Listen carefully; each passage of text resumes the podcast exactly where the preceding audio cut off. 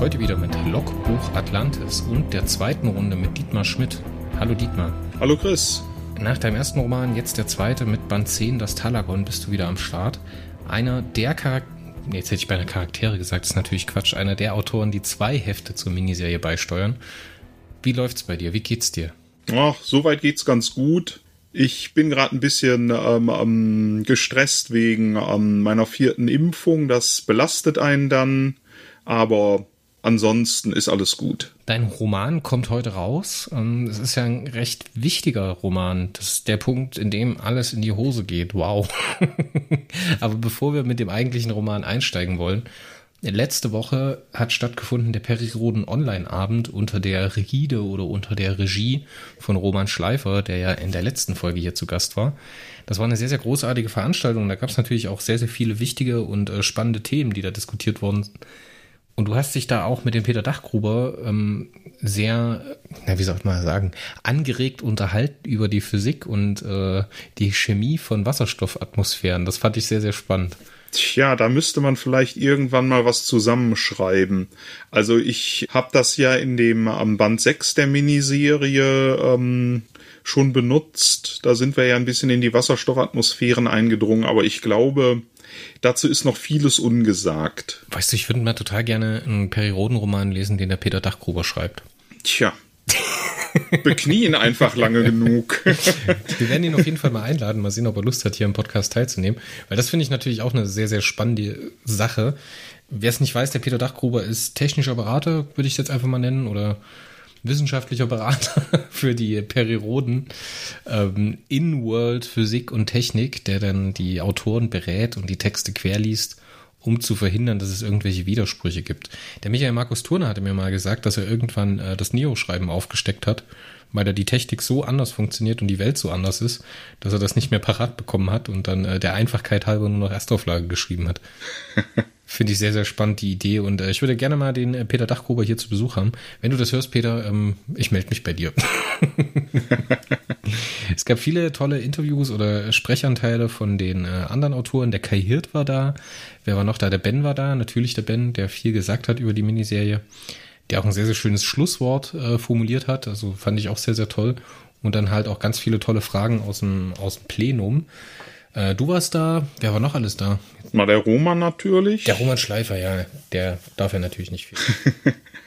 ähm, nee, ich glaube, das war's schon. Wir waren leider ähm, durch, durch andere Termine da so ein bisschen eingeschränkt. Die, die Tanja, also die Lucy Guth, die ähm, konnte dann doch nicht teilnehmen, hat, die hat aber ähm, Videos geschickt, die dann abgespielt wurden. Ja, ich konnte ja leider nur die zweite Hälfte mitbekommen. Ich war nicht von Anfang ja, genau. dabei. Das war halt auch so eine Sache, ne?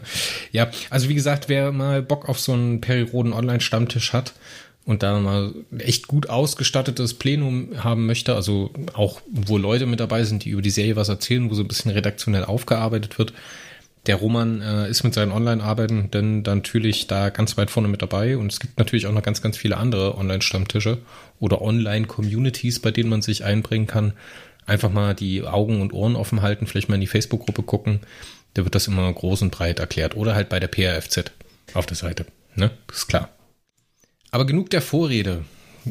Ich hatte beim letzten Mal total vergessen oder ausgeklammert, dass du ja äh, selber ein Naturwissenschaftler bist und äh, du bist beruflich tätig im chemischen Bereich, also ist das richtig? Nein. Nein, okay, nein, das, das musst ist du mir, das richtig. musst du mir noch mal ganz genau erklären. ich habe zwar ähm, in Chemie promoviert und war danach auch ein Jahr als Postdoc in den USA, aber die ähm, berufliche Situation war damals nicht gut für Chemiker. Ich habe mich dann ähm, mit Übersetzungen über Wasser gehalten und irgendwann relativ schnell sogar, war, war das dann eben meine Hauptbeschäftigung. Also fruchtlose Bewerbungen schreiben ist jetzt auch nicht so lustig. Ja, what a coincidence. Ähm, der Dietmar hatte vor kurzem erzählt, dass er früher mal eine Military Science Fiction Serie übersetzt hat. Die mir vor kurzem über die Füße gerollt ist. Meine Frau hatte mir aus dem Thalia ein Buch mitgebracht. Das war der 38. Teil der Honor Harrington Serie. Den habe ich versucht zu lesen und habe dann gesagt so, Mensch, äh, verstehst ja mal gar nicht so viel, fängst mal besser beim ersten Teil an.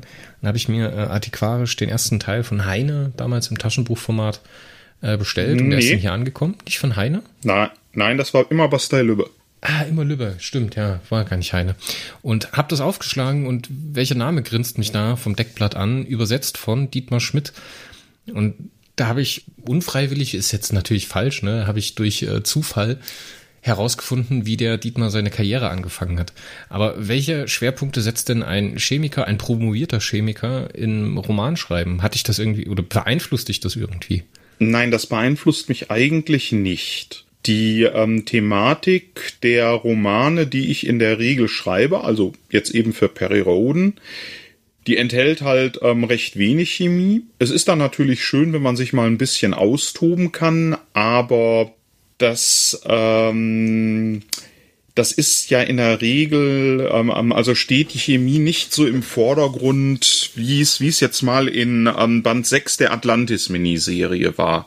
Das war bisher die absolute Ausnahme. Also wenn Naturwissenschaft vorkommt, dann ist es eben eher Physik, Astronomie oder eben die Pseudophysik ähm, des Periroden-Universums, die da natürlich auch ein, ähm, ein intellektuelles Spiel sein kann, wenn man äh, den, den ähm, naturwissenschaftlichen Hintergrund besitzt.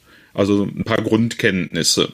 Aber ähm, ich finde, in einem Roman sollte es äh, nicht so sehr um, um Naturwissenschaft und Technik gehen, weswegen die, die allermeisten Menschen einen Roman lesen, ähm, das, das sind dann doch die Gefühle und Motivationen der, der Protagonisten und was sich daraus ergibt.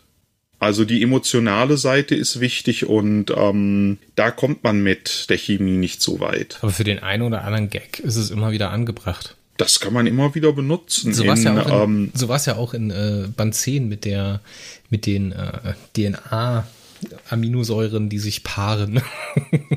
Gut, das kann man nehmen. Ich habe dann einfach mal ähm, vorausgesetzt, dass die ähm, am Takorer eine ähnliche Biochemie haben wie Menschen, was ja anzunehmen ist, weil es da ja offenbar, na, man sieht das äh, ähm, bei den Neandertalern, glaube ich, ähm, durchaus Kreuzungen gegeben hat. Also ganz inkompatibel kann das nicht sein.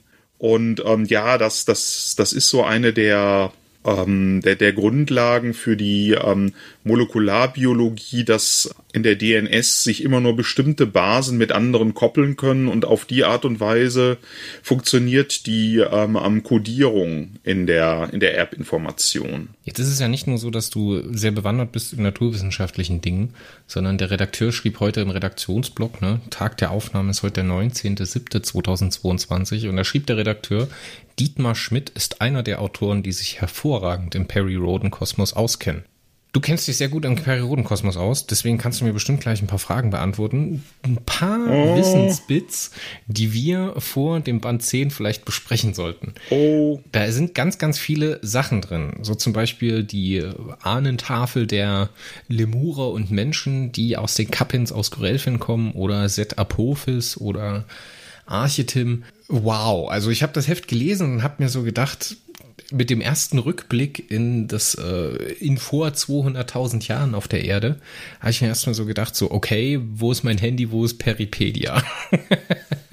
ja, und dann muss man da auch ganz klar sagen, ich habe diese ganzen Storylines zwar mal gelesen, das ist aber wirklich eine Weile her. Also das mit den Horden von Gabesch, das habe ich vor 40 Jahren gelesen und diese Seth Apophis ähm, Geschichten auch als als die ähm, eben in der Erstauflage rauskamen. Das ist also nicht viel weniger lange her. Deswegen ist die Peripedia für mich auch eine sehr, sehr wichtige Gedächtnisstütze, denn es ist nun mal so, und das ist, das ist schade, aber die zeitlichen Rahmenbedingungen, um so einen Miniserienroman zu schreiben, die erlauben es nicht, da nochmal Storylines nachzulesen.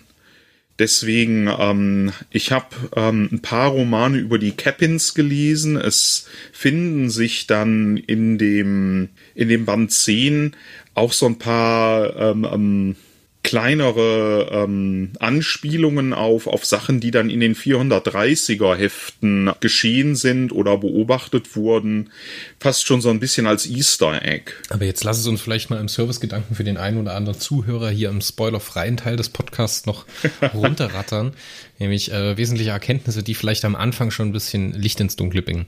Wer ist Set Apophis in zwei Sätzen vielleicht? Set Apophis ist eine Superintelligenz, das heißt, Superintelligenzen entwickeln sich aus ähm, normalerweise aus Zivilisationen, die einen Entwicklungssprung machen und in die nächste Stufe der Evolution übergehen. Vergeistigen sich ähm, ganze äh, Zivilisationen, werden zu einer Gemeinschaftsintelligenz, geben die körperliche Existenz auf. Bei Sid Apophis ist das ein bisschen anders. Sid Apophis ist etwas, das man als negative Superintelligenz bezeichnet. Die ähm, steht also nicht im Dienste der Kosmokraten, die steht im Dienste der Chaotarchen.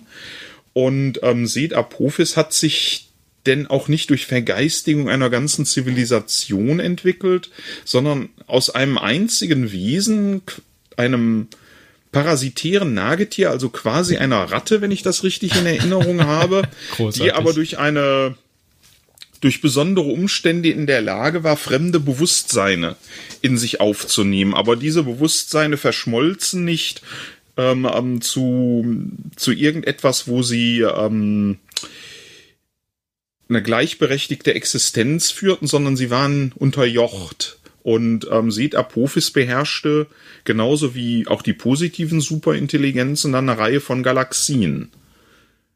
Also so eine Superintelligenz ist schon eine nicht unbeachtliche kosmische Macht. Jetzt lassen wir uns noch einen Schritt weitergehen. Jetzt haben wir hier ja miterlebt in deinem Roman, auch noch relativ spoilerfrei, was die Kosmokraten und was die Chaotarchen sind und was dieses ewige Ringen ist. Es ist ja nicht bloß so, dass die Superintelligenzen negative oder positive oder kosmokratischer und chaotarchischer Prägung gegeneinander kämpfen, sondern auch Kosmokraten und Chaotarchen. Du hast sogar einen Kosmokraten hier mit dabei. Tirik heißt der, der äh, Tolzei seine, seine Aufgaben gibt. Wie verhält sich's denn mit denen? Und vor allem, wir wissen ja mittlerweile, dass Tolzei ein schwarzes Auge und ein rotes Auge hat. Und mit diesem Auge, mit dem roten Auge, kann er hinter die Materiequellen sehen. Vielleicht magst du uns da noch ein bisschen erhellen, wie sich das mit den Kosmokraten verhält. Okay, die Kosmokraten ähm, sind äh, im Moment ähm, der, der Höhepunkt der positiven, und das, das ist natürlich in, in Anführungszeichen zu setzen, also der Entwicklung zur Ordnung hin. Eine Superintelligenz entwickelt sich weiter und wird eine Materiequelle. Was genau das ist, das ähm, ist immer sehr im Dunkeln geblieben. Es ist im Grunde schon ein Gebilde, das für ähm, Intelligenzen unseres ähm, Entwicklungsniveaus gar nicht zu verstehen ist. So, und diese ähm, Materiequellen können sich weiterentwickeln zu Kosmokraten, die während, also während die Materiequellen sich aus dem Geschehen offenbar heraushalten, kommt von Kosmokraten manchmal eine, eine Manifestation, die ähm, zum Beispiel auch menschliche Gestalt annimmt und ähm, sich auf den ersten Blick einfach verhält wie ein Mensch und in das Geschehen eingreift. Perry Roden ähm, hatte mit solch einer Manifestation einer Kosmokratin, Gesil, sogar ein Kind. In den Tausenderbänden war das. Zuletzt wahrscheinlich namhaft eher bekannt durch die Musagai, die den Atlan in der, in der letzten Rast im Mythos begrüßt hat. da kann man so ein bisschen ableiten, wie sich das verhält. Jetzt, aber warum braucht jetzt der Tolzei ein Kosmokratenauge, um hinter die Materiequellen zu blicken. Ne? Also ich glaube, das ist ganz wichtig für die Leute zu verstehen und es hat auch mich am, am Anfang ein bisschen Anlauf gekostet, über diese Hürde zu springen. Die Kosmokraten können im Periversum nicht direkt in unsere Raumzeit wirken. Ne? Die brauchen immer eine Art Klaviatur und Diener, die sozusagen auf der anderen Seite in unserem Raum oder halt von uns aus gesehen hinter den Materiequellen ähm, arbeiten können. Und dazu gibt es eben diese Strahlkraft, diesen Kosmokratenraumer, der unter dem Kommando von Tolzei steht. Und im Roman erfahren wir, wie es dazu kommt. Denn im Roman passiert eigentlich gar nicht so viel. Wir haben eine Rahmenhandlung, nämlich auf der Spitze von der, auf der Arkonis-Spitze heißt es ja natürlich.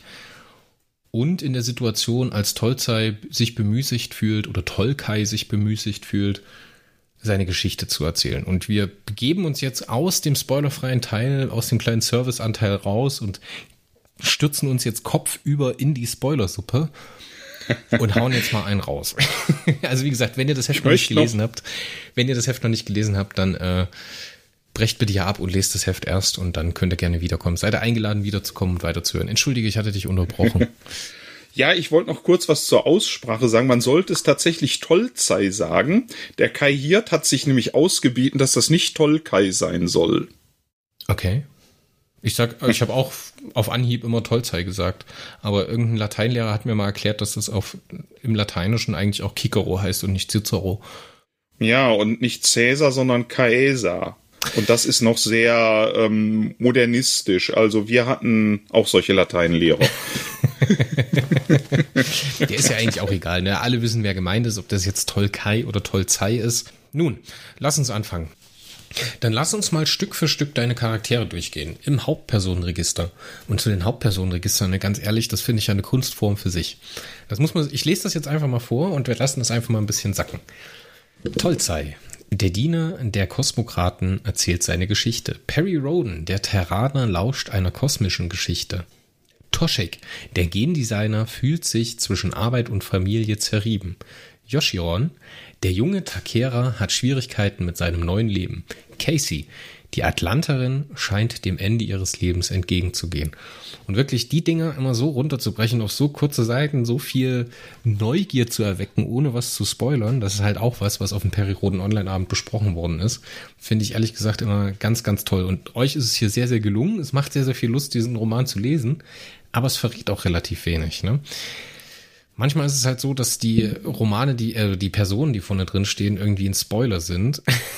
Zum Beispiel überraschenderweise Alaska auftaucht oder Alaska Sedelair, den man vorher noch nicht gesehen hat und er steht dann im Hauptpersonenregister, ist das dann halt immer so ein kleiner Spoiler. Das ist wohl wahr.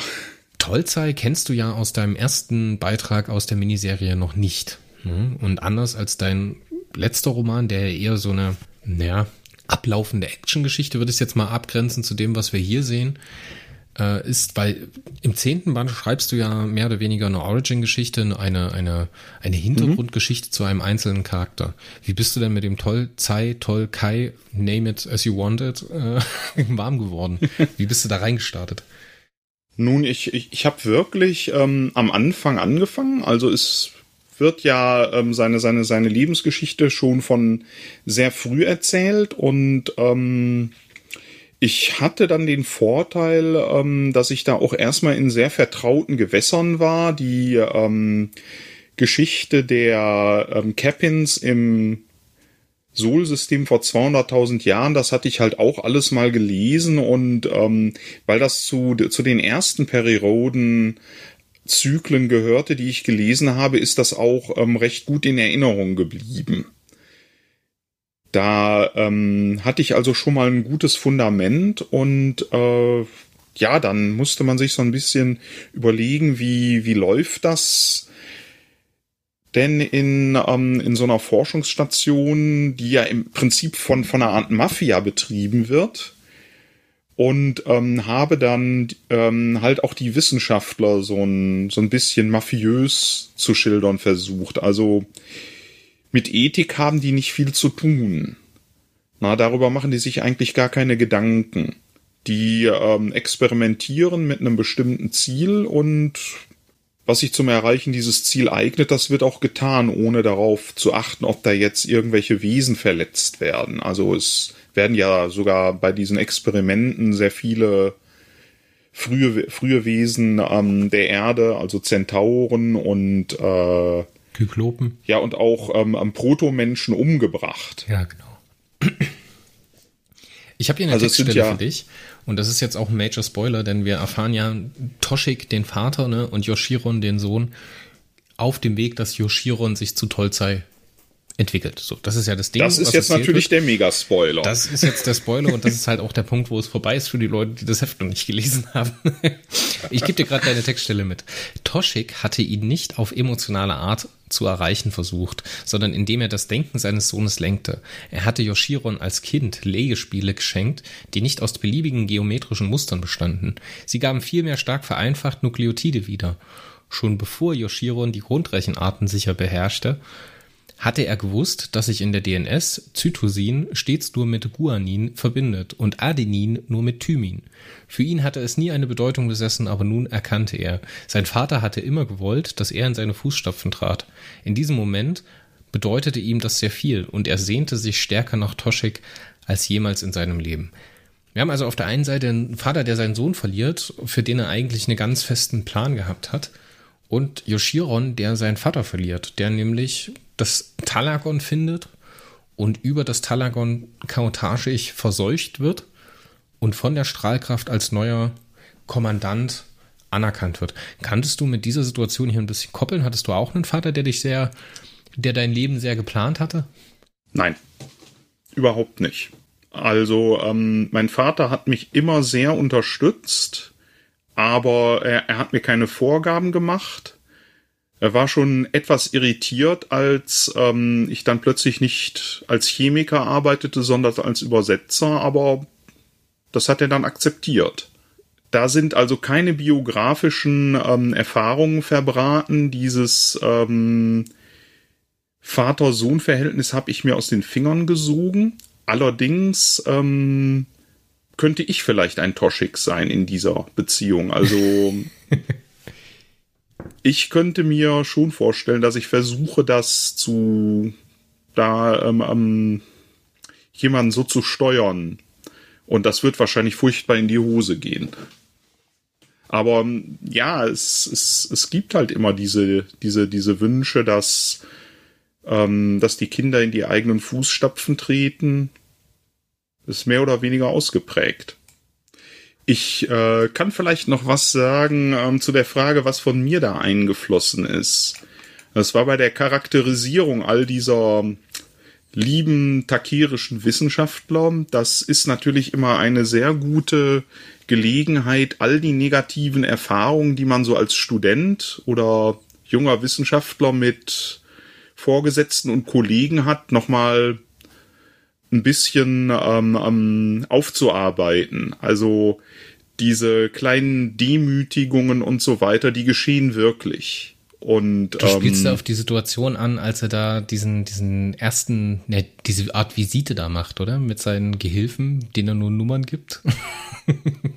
ja, ja, er hat ja neu die ähm, Stelle auf der Erde übernommen und es hat ja, es hat ja einen ähm, Zwischenfall gegeben, das äh, wird in dem, in dem ähm, Roman hier nur auch nur kurz angerissen, aber Perry Roden hat ja ähm, die Erde in genau dieser Epoche besucht und ähm, in der takerischen Forschungsstation auch einige ähm, Turbulenzen ausgelöst, die ähm, jetzt so langsam abgeflaut sind. Im Zuge dessen hat dann Tolkai seine, seine Stelle bekommen und er hat da jetzt halt ein paar Nachwuchswissenschaftler, die mit ihm arbeiten und von ihm lernen wollen. Und er sucht sich die dann halt auch nach so seinen eigenen Kriterien aus. Und das ist nicht unbedingt die ähm, die ähm, ähm, höchste Qualifikation, sondern er sucht auch nach Formbarkeit und ähm, also er möchte die Leute ausnutzen und das ist ihm auch vollkommen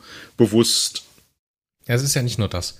Es ist für mich total spannende Frage, diese Lücke zu füllen. Ich meine, ihr habt ja den Tolzei am Anfang in seiner verrückten Art und Weise, in seiner äh, nicht rationalen Art und Weise mit Periroden und Atlan geschildert. Ne? Da lernt man ihn ja kennen. Oder man sieht ihn auch schon in Band 1, ne? Klar. Und jetzt geht ihr hin und sagt, ihr wollt die Geschichte erzählen und müsst erstmal diesen, diesen Jungen und den Vater da haben. und diese, diese leicht perverse Art und Weise, mit Leben und Überleben von Wesen umzugehen, die Tolzer ja schon gezeigt hat, ist ja auch schon im Yoshiron drin. Aber das stelle ich mir total sehr, also wirklich sehr, sehr schwierig vor, da diese Lücke zu schließen, diesen Yoshiron von dem, ähm, ja, leicht verzogenen Bengel, der ja auch auf eine Art und Weise ist, ne, zu diesem, zu diesem Massenmörder zu werden zu lassen. das ja, fand ich also, eine sehr, sehr spannende Idee. Natürlich, er ist ein Massenmörder. Also er äh, in dem Roman löscht er ja auch eine Zivilisation so ziemlich aus, die jetzt jetzt auch nicht gerade gerade sehr positiv ist, aber meine Güte. Nur ähm, ich, äh, ich habe halt versucht, den ähm, Yoshiron und dann eben auch Tolzei als etwas gespaltener Persönlichkeit zu schildern. Also er, ähm, Yoshiron hat seine guten Seiten, er ist ja zu, zu ähm, Mitgefühl fähig und dann bricht auch immer wieder dieses Takirische aus ihm hervor. Also jemand, der in einer so verbrecherischen ähm, Umgebung aufwächst, der wird da sicherlich einiges annehmen. Und im, im weiteren Verlauf seines Lebens äh, nimmt dann ähm, diese, diese, diese, diese Prägung äh, geradezu kosmische Maßstäbe an. Das war ähm, die Idee hinter, hinter dieser Figur. Also da ist jemand, der, der hat zwar Anlagen zu einem Kosmokratendiener, aber da ist halt auch noch was, was Düsteres. Ja, und wer weiß, vielleicht hat dieses Talagon dieses Düstere noch verstärkt. Andererseits sind die Kosmokratendiener da ja auch in so einer Situation, also auch der Kosmokratendiener davor, der ja ähm, mit dem Talagon nie in Berührung gekommen ist, der ist ja seines, seiner Mission und seines Daseins überdrüssig. Also offenbar ähm, ist da das ähm, Human Resource Management bei den Kosmokraten auch nicht so besonders weit entwickelt. Ja, großartig. Vor allem eine sehr, sehr unangenehme Situation, wie du ja auch schilderst, ne, mit der Strahlkraft, die halt diese festen diesen festen Plan auch für Tolzei hat. Ist also auch wieder so eine Doppeltanlage, ne? Toschik äh, oder will seinen Sohn prädestinieren zu einem gewissen Ziel hin und die Strahlkraft will den Kommandanten halt nicht als Individuum, sondern soll halt auch die Ziele erfüllen, den Plan erfüllen. Ne? Und ähnlich, so eine ähnliche Doppelung haben wir ja nochmal drin, also nicht bloß mit ähm, Toschik und der Strahlkraft, sondern auch mit Loboposch und RCO. Ist das gewollt? Und was bedeutet Loboposch? Ich wittere etwas. Oh, ich glaube, da, da überinterpretierst du. Also Loboposch bedeutet rein gar nichts. Das, der, der Name stand mir einfach vor Augen. Und ich dachte, das klingt irgendwie ganz gut in den ähm, takirischen Namen in ähm, damals in der Erstauflage in den 400ern waren relativ viele solche SCH Laute vorhanden und ich konnte mir dann vorstellen, dass das vielleicht auch irgendwas in der in der takirischen Sprache bedeutet. Aber was das ist, das habe ich mir nie überlegt. Aber das Lobo-Posch da wieder diese Doppelung ist von RCO, das ist richtig, oder? Das sehe ich richtig. Mhm. Weil es, also das habe ja ich mir so, da muss, muss ganz ehrlich zugeben, das habe ich mir so nicht überlegt. Vielleicht habe ich das unbewusst gemacht. ja, aber er ist ja durchaus fürsorglich gegenüber RCO. Er, er erklärt ja nicht Periroden seinen Plan, sondern er erzählt RCO. Er rechtfertigt sich für RCO. Und hier hatte ich das auch so gedacht. Und vor allen Dingen, was wird mit Loboposch? Mhm. Hallo? Das wird überhaupt nicht gesagt. Was ist mit Loboposch? Lebt er noch? Loboposch stirbt. Loboposch das stirbt. wird, das. Habe ich das überlesen? Der, Oh Mag sein, oder vielleicht ist es, vielleicht ist es auch noch Kürzung zum Opfer gefallen, denn äh, vielleicht war der Umfang des Manuskripts doch ein bisschen zu groß. Äh, ich schieß manchmal über das Ziel hinaus. Aber du hast recht, man kann diese Doppelung sehen. Jetzt, du schreibst ähm, ja auch noch wörtlich rein, so kann man sich irren, dachte Toschik. Loboposch ist in keiner Weise nutzlos. Da habe ich mir gedacht, okay, Dietmar, was ist denn hier los? Na gut, da, das, ähm, nee, das, das bezieht sich darauf, dass ähm, da, äh, dass Yoshiron da ja auch gerade schon so sein erstes ähm, Bio-Experiment mit Loboposch ähm, durchgeführt hatte, auf das er ganz allein gekommen ist. Genau, mit dem Entzug vom Futter, also das klassische Folter halt, ne? Also was man so macht als angehender Psychopath. nee, großartig. So also, ungefähr. Wir erfahren auf der einen Seite die Hintergrundgeschichte von Tolzei, der sich aus Yoshiron entwickelt und irgendwann in der Erkenntnis, dass er sich selbst auf der eine oder andere Art und Weise vergessen hat, sich halt den neuen Namen Tolzei in der Sprache der Mächtigen gibt. Wir erfahren, was diese Protonekrophore des Talagon eigentlich ist ne, und wie es dorthin gekommen ist, nämlich ein Attentat der Chaotarchen, die in der Milchstraße aktiv werden wollten. Darüber hinaus gibt es aber noch weitere Plotpoints. Ne? Ganz nebenher erzählst du in Einschüben in deiner Geschichte, wie das Talagon und die Nukleotidpest, hast du, glaube ich, genannt, sich in der Milchstraße auswirkt, wie die Erde entvölkert wird, wie mikrobisches Leben draufgeht und unter anderem auch, wie Rowena zerfetzt wird, wie Atlan zerfetzt wird, wie Tarz zerfetzt wird, wie Marx sterben. Wow, also da ist wirklich wenig Federlesen. Das hat mir eigentlich am Ende, und das ist der wirklich der einzige Kritikpunkt, den ich habe am Heft, dass Perry oder Sichu nicht draufgehen. Das hätte hier mm, eigentlich noch der, die Krone aufgesetzt, der ganzen, dem ganzen Ding. da hast du vollkommen recht, aber ich muss mich ja an das Exposé halten. Ja, das habe ich Ben auch schon gesagt und der äh, hat ja mir mal wieder versprochen, ich soll mal abwarten, aber ich glaube ja nicht dran, dass er das macht. Wart's nur ab. Na gut, es muss natürlich blutig sein. Das Talagon wird geöffnet. Ne? Das muss, der Headcount muss sein. Es ist aber halt auch echt, also gerade im Crescendo im letzten Kapitel, als wir dann zu Casey überblenden, das war der absolute Wahnsinn. Das war, es stand bestimmt im Expo drin, oder? Kommt das von dir? Was kommt von mir? Ja, das im, zum, also wirklich in der Sekunde der Geburt brechen alle zusammen und das ganze Dorf stirbt um sie herum. Das war ja so eine schöne, Rache, ja, Rache ist falsch, weil die können ja nichts dafür, ne? Die sterben ja grundlos. Sie nehmen die Casey ja sogar auf. Auf jeden Fall war es so eine Spiegelung ja von ihrer Schwester, die ja gestorben ist und alle anderen haben überlebt und bei ihr war es halt genau andersrum. Sie und das Kind überleben und das ganze Dorf stirbt während der Geburt. Ja, ja, genau, das ist diese Spiegelung, aber diese Szene stand eben ganz genau so im Exposé. Da ist dann ähm, da bin nicht ich der, der diese poetische Gerechtigkeit, wenn man das so nennen möchte, dort eingeführt hat.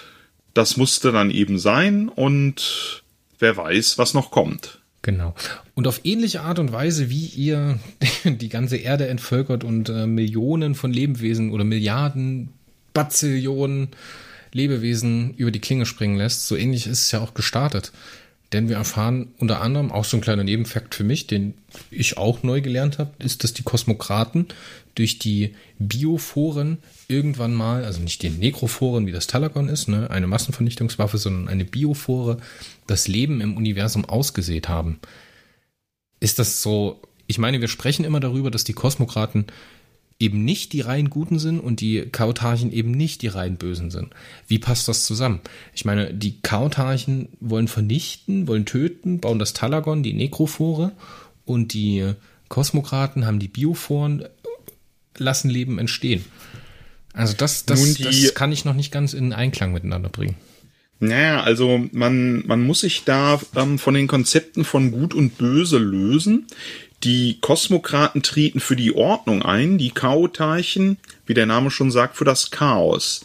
Lieben ist per se Ordnung. Ne? Also ähm, ähm, Atome ordnen sich zu Molekülen, Moleküle ordnen sich zu ganz bestimmten Makromolekülen. Die Makromoleküle tun nur ganz bestimmte Dinge unter bestimmten ähm, Bedingungen und ähm, bilden Zellen und aus Zellen werden Zellverbände, aus Zellverbänden werden Organismen und ähm, ganze Wesen. Da ist, also in uns steckt eine ganze Menge Ordnung und äh, offenbar gibt es ähm, etwas im im Universum oder im Multiversum, muss man da ja fast schon sagen, dass äh, das auf ein Gleichgewicht hinaus ähm, also abzielt. Deswegen gibt es auch Chaotarchen, die, ähm, die das Chaos ähm, verstärken wollen, indem sie Leben vernichten. Da entsteht dann wieder Unordnung, also in einem, in einem physikalischen Sinne. Es gibt ja auch noch ähm, die Mutter der Entropie, ist lange nicht mehr aufgetaucht, ist ähm, auch ähm, in den 1200er, 300er Heften, glaube ich, mal erwähnt worden. Und Entropie ist ja nichts anderes als ein Maß für die Unordnung im Universum. Das ist, Ener das ist eine Form von Energie, aber diese Energie steckt in Unordnung und kann nicht mehr zu irgendwelchen steuerbaren Prozessen genutzt werden. Das ist total und, spannend. Da äh, kann man sich jetzt noch stundenlang drüber unterhalten, ey. Es gibt Leute, die, die studieren sowas, nicht wahr? Wie bringst du denn als Autor am Ende des Tages noch die Casey da drin unter? Ich meine, das muss man halt auch erstmal sehen. Ne? Ich meine, wir haben diese Origin-Geschichte und zwischendrin läuft halt diese, diese Entwicklung mit dem Sterben fort. Am Ende stirbt alles. Aber hey, es ist wie in Herr der Ringe, als ein Helmsklamm Aragorn am Morgen des dritten Tages Richtung Osten guckt und die Sonne aufgeht und der äh, Gandalf da mit den Rohirrim über die Steppe prescht, dann schreibst du Casey rein und schreibst halt einfach rein, dass sie lebt und überlebt. Das Mädchen, was überlebt, das ist, nee, das ist Harry Potter, ist ja auch egal. ähm, wir haben ja in Toschik auch gelernt, da er Gendesigner ist und das Talagon ja auch über drei Jahre erforschen durfte, dass er angefangen hat, in die genetische Struktur der Lebewesen auf äh, der Lemur oder der Erde vor 200.000 Jahren Geninformationen einzuprogrammieren, um gegen dieses Talagon wirksam zu werden. Und Nachtigall-Likör der Trapsen, das war an dem Punkt, war, ist, ist es mir wie Schuppen von den Augen gefallen, dass es ja auch noch diesen Todgebärerfluch, diese, diese genetische Krankheit von äh, Casey gibt, die äh, ihr Leben bedroht im Zeitpunkt der Geburt. Das ist natürlich auch, what a coincidence, dass das genau aufeinander fällt, dass sie gerettet wird, während alles andere stirbt und sie sozusagen, ja, das Antidote ist, das äh, Gegengift gegen das Talagon, gegen die Zellpest. Wow. Also ganz ehrlich, kleiner ging es nicht, oder? das werde ich natürlich auch Ben vorwerfen, ne? das ist klar. Ja, das, das musst du definitiv Ben vorwerfen. Diese diese ganzen Information, äh, ähm, ähm, ähm, Ideen, die stammen von ihm. Und äh, ich bin schon ähm, wirklich, wirklich froh, dass ich an diesem Projekt teilnehmen durfte. Also das, das ist eine ganz große Geschichte. Und ähm, es wird noch zu, zu einigen Überraschungen kommen. Mehr darf ich, glaube ich, aber nicht sagen, ohne dass ich dann gekreuzigt werde oder sowas. ja, natürlich. Wir haben noch zwei Bände, es kann noch viel passieren. Ähm, aber ich würde gerne noch mit dir über ein Thema sprechen und das Ganze ein bisschen in Universe von der Argumentation her. Wir haben Tolzei, mhm. der Periroden gegenübersteht. Ich meine, es findet ja kein richtiger Dialog zwischen den beiden statt. Also Tolzei monologisiert da seine Geschichte runter und Periroden mhm. weiß, aus seiner Geschichte, dass viele der Dinge, die er bewirken wollte, ja schon gelöst sind. Also in seiner Zukunft. Warum offenbart er Tolzei nicht, dass er diese Dinge wie, ähm, oh Gott, jetzt kommt Trikel, Trikel 9, äh, macht das Sinn, dieses, dieses fehlende Nukleotid, dieses ganze Problem, was Tolzei sieht, und zu seiner Mission gemacht hat mit der Proto-Necrophore, wieso sagt Perry nicht einfach, hey, ich Spiel in deinem Team eigentlich. So, ich war selber mal Ritter der Tiefe. Ich meine, an dem Punkt ist es doch komplett zu spät, dass du man irgendwelche, irgendwelche Zeitparadoxa auslaufen lässt. Warum habt ihr so bewusst darauf verzichtet, da diesen Dia also da diesen Dialog zu stricken zwischen Perry und Tolzei? Nun, ähm, ich ich habe da ja einen, einen Perry Roden, der in einer psychologischen Ausnahmesituation ist. Seine Frau stirbt in seinen Armen. Ja, eine Frau, mit der er jetzt ähm, ähm, mehrere Jahrhunderte zusammen ist. Das ich ich ähm, habe ja diese ich ich habe das ja nicht sehr emotional geschrieben. Das das bleibt ja relativ nüchtern, weil ich dann so dachte, ja, ein Perry Roden, der beherrscht sich dann ihm in dem Moment, aber der ist natürlich eigentlich von seinen Gefühlen überwältigt. Und ähm, er denkt dann ja auch an, an so einige ähm, um, schlimme Dinge, die er, die er früher schon erleben musste und ähm, sagt dann, dass das hier jetzt aber das Schlimmste ist. Also so ganz bei der Sache ist er auch nicht und ähm, ja, was hat er denn davon, wenn er dem Tolker jetzt erzählt, ja, ich bin in deiner Mannschaft, ich hab dir, die Sache mit dem mit Trikel 9 gelöst und den Frostrubin und all das, das, das ist alles in Ordnung. Er ähm, muss damit rechnen, dass er sterben wird. Und ähm, ich habe mich da gefragt, ja, wäre ich in dieser Situation, da ist ähm, dieser Oberschurke, der hat jetzt alles vernichtet, was, was mir irgendetwas bedeutet. Sag ich dem jetzt, dass ich das Problem, das er immer lösen wollte, gelöst habe? Warum denn? Ja, aber er muss ja irgendeine Reaktion zeigen. Im Roman ist es ja so, dass er eigentlich immer noch total zielgerichtet ist, immer noch total rational ist, dass er den Quartam ruft, dass er die Übertragung startet, dass er versucht, die Sichu so lange wie möglich am Leben zu halten, aber er, er schlägt nicht um sich, er wird nicht wütend, er hat keinen Nervenzusammenbruch. Ich meine, das, äh, wenn man Perry irgendwann mal auf der einen Seite, ne, entweder man lässt ihn sterben, klar, hatte ich ja gerade eben schon gesagt, aber wenn man so Perry an der Kante zum Zusammenbruch zeigen möchte, ist das doch eigentlich der richtige Augenblick. Da hätte ich mir noch was gewünscht, ganz ehrlich. Da hätte ich mir einfach so ein bisschen mehr Menschlichkeit und nicht so eine Menschmaschine, wie Perry in dem Moment ist so ein bisschen Emotionalität, weißt du? Also ähm, ähm, er hat seine Hoffnung noch nicht aufgegeben und ähm, ein Perry Roden rastet nicht aus.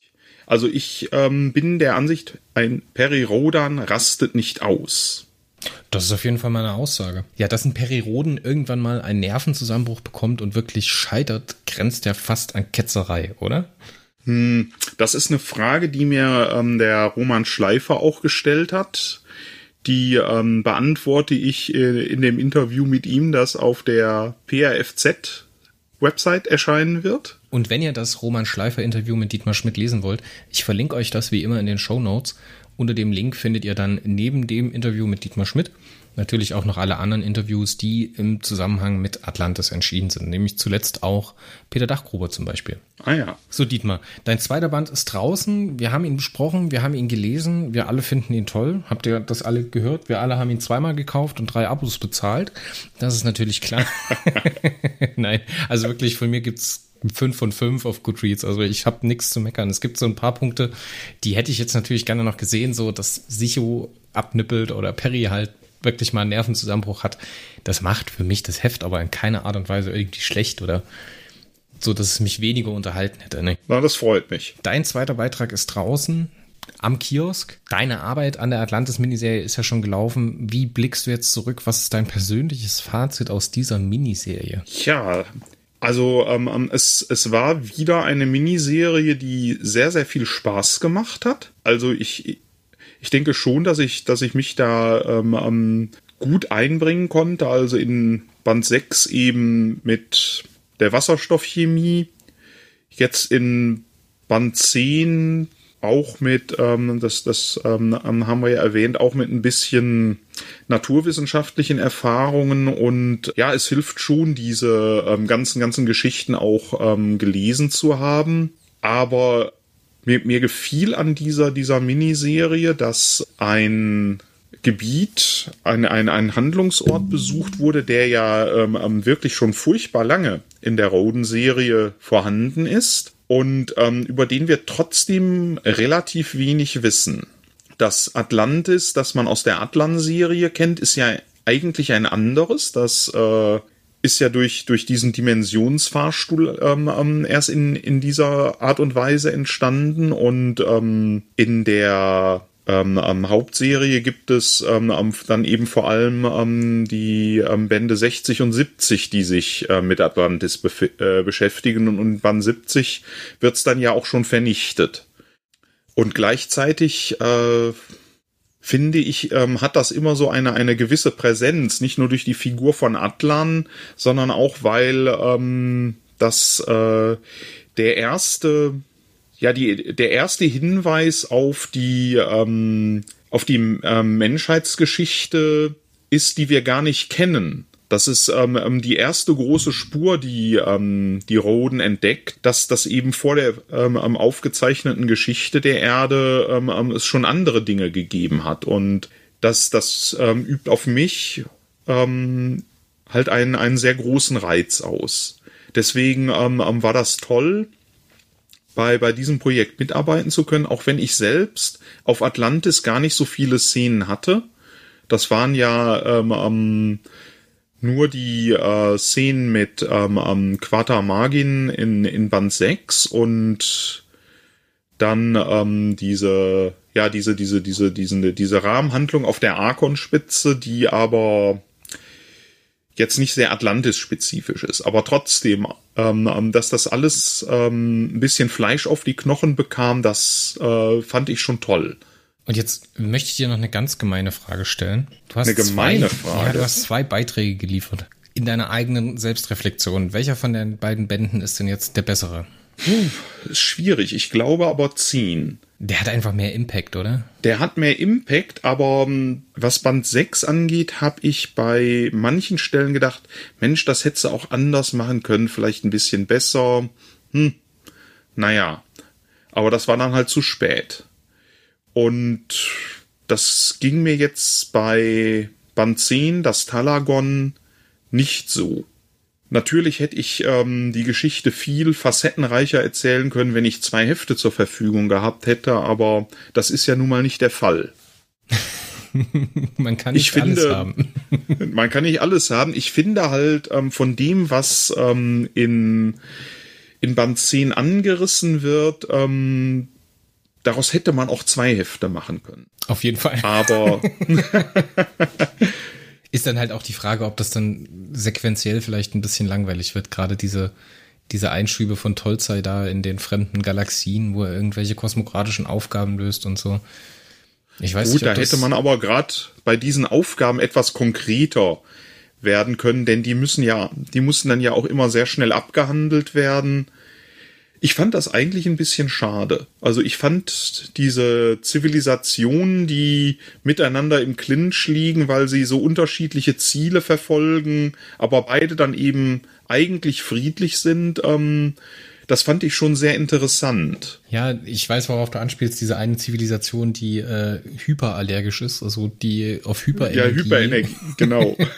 auf Hyperenergie äh, negativ reagiert und dann halt nur mit Unterlichtflug und durch die geringe Schwerkraft äh, verändert, aber beide sind eigentlich gleich, wollen sich friedlich ausbieten, äh, ausbreiten und äh, der Tolzei entscheidet sich dann für die eine und nicht für die andere. Ja, ich finde, für mich liegt hier die Würze in der Kürze.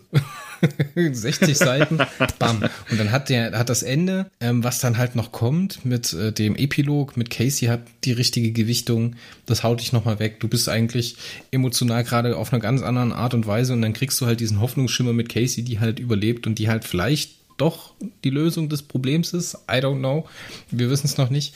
Ähm, ja, ich bin schon wieder wild am Spekulieren, aber ich finde, mit zehn Bänden wird es jetzt echt schwer, die ganze Sache noch äh, in den Dreck zu fahren in den letzten zwei Bänden. Obwohl das sicherlich nicht unmöglich ist. Aber ich hoffe das Beste und ich habe sehr, sehr viel Vertrauen in Ben, dass das äh, zu einem sauberen Abschluss kommt. Also ich glaube nicht, dass, ähm, dass die Miniserie jetzt noch scheitern wird. Ich glaube, das Vertrauen in Ben, das du hast, ist absolut gerechtfertigt. Uh, na, das sind mal Foreshadowing. Eine Frage, ein kleines Trivia musst du natürlich noch beantworten. Der Toschik mhm. ist Gendesigner und er erfindet eine Frucht, die ganzjährig rot und wohlschmeckend ist. Welche Frucht erfindet er? Er, er erfindet die ja nicht, er manipuliert die nur. Ich könnte es beantworten, ich glaube aber, das soll ich nicht. es kann sein, dass, dass das noch enthüllt wird. Es ist so gut. Es ist so gut. Das hat mich so gefreut. So geil. Fantastisch. Dietmar, ich danke dir für diesen Roman, für diese Arbeit an der Miniserie. Das hat ganz, ganz viel Spaß gemacht. Auch dieser heutige Abend. Danke für deine Zeit. Danke für deine Antworten. Ja. Und äh, ich hoffe, wir unterhalten uns im nächsten Jahr wieder, wenn es dann wieder heißt, dass äh, der Warpcast sich über Miniserien unterhält ja, wollen wir es hoffen, dass das ähm, so hinkommt. Und ich bedanke mich auch für dein Engagement, für dein Interesse und für dein Lob. Dankeschön. Bis zum nächsten Mal. Ciao. Ja, bis bald. Und alles Gute. Tschüss.